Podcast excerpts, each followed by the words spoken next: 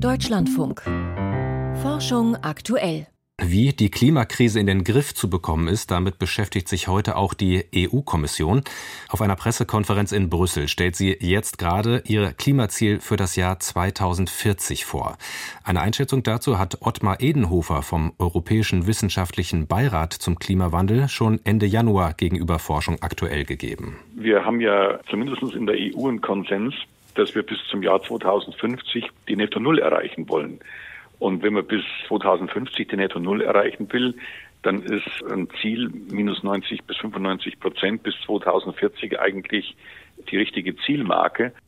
Ob die EU-Kommission diese Zielmarke anstrebt, hat Volker Mrazek für uns verfolgt. Eben haben wir ihn im Beitrag gehört. Jetzt ist er mir zugeschaltet. Volker, was ist denn bis jetzt die Verhandlung oder diese Bekanntgabe, die läuft ja noch. Was ist bis jetzt über das Klimaziel 2040 der EU-Kommission bekannt?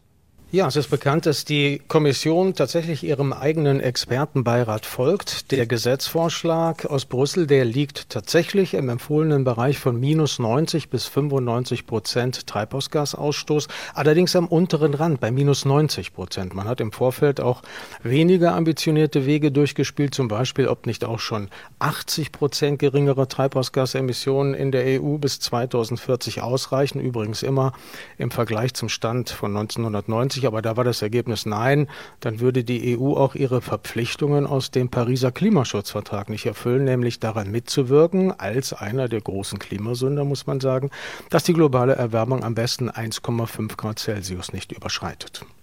Welche konkreten Empfehlungen hat denn der Europäische Wissenschaftliche Beirat zum Klimawandel, über den wir jetzt schon gesprochen haben, gegeben? Naja, er hat zunächst mal festgestellt, dass unser erstes Etappenziel für 2030 gefährlich außer Reichweite gerät. Das lautet, mit dem Treibhausgasausstoß in der EU in sechs Jahren schon mal 55 Prozent runter zu sein. Und der Beirat sagt, das schaffen wir nur dann überhaupt noch, wenn wir unsere Emissionsreduktionen in den verbleibenden Jahren im Vergleich zu heute mehr als verdoppeln. Also das ist schon äußerst ambitioniert. Und nach 2030 müssen wir laut den Fachgutachtern erst recht Nägel mit Köpfen machen. Es brauche einen konkreten Ausstiegsplan für die Nutzung fossiler Energieträger. Die dürften 2040 in der Strom- und Wärmeversorgung der EU praktisch keine Rolle mehr spielen. Da muss man sagen, ist eher Enttäuschung angesagt. In Brüssel ist davon nicht die Rede. Da heißt es, es gibt sogar noch Emissionen in dem Bereich im Jahr 2050, mit denen man rechnen müsse. Der Fachbereich sagt, die, Las die Landwirtschaft müsse endlich mehr gegen ihre Emissionen tun, ihre eigenen. Das sind vor allem Methan und Lachgas aus der Tierhaltung Bewässerung und Düngung, da ist noch gar nicht viel geschehen. Die ganze Wirtschaft dürfe nicht mehr so energieintensiv sein und so viel Material verbrauchen wie bisher. Ein niedriger CO2-Fußabdruck, das sollte demnach die Maxime sein. Und last but not least, es gibt auch Bereiche wie etwa die Zementherstellung oder die chemische Industrie. Äh, da wird es sicher unvermeidliche Restemissionen geben und in diesen Bereichen werde man nicht umhin kommen, CO2 abzuscheiden und einzulagern, sich also Gedanken zu machen über Technologien, die man als CCS, Carbon Capture and Storage oder auch direkte Entnahme von CO2 aus der Atmosphäre kennt. Mhm, das ist ja heute auch Thema, Teil dieses Plans der EU-Kommission.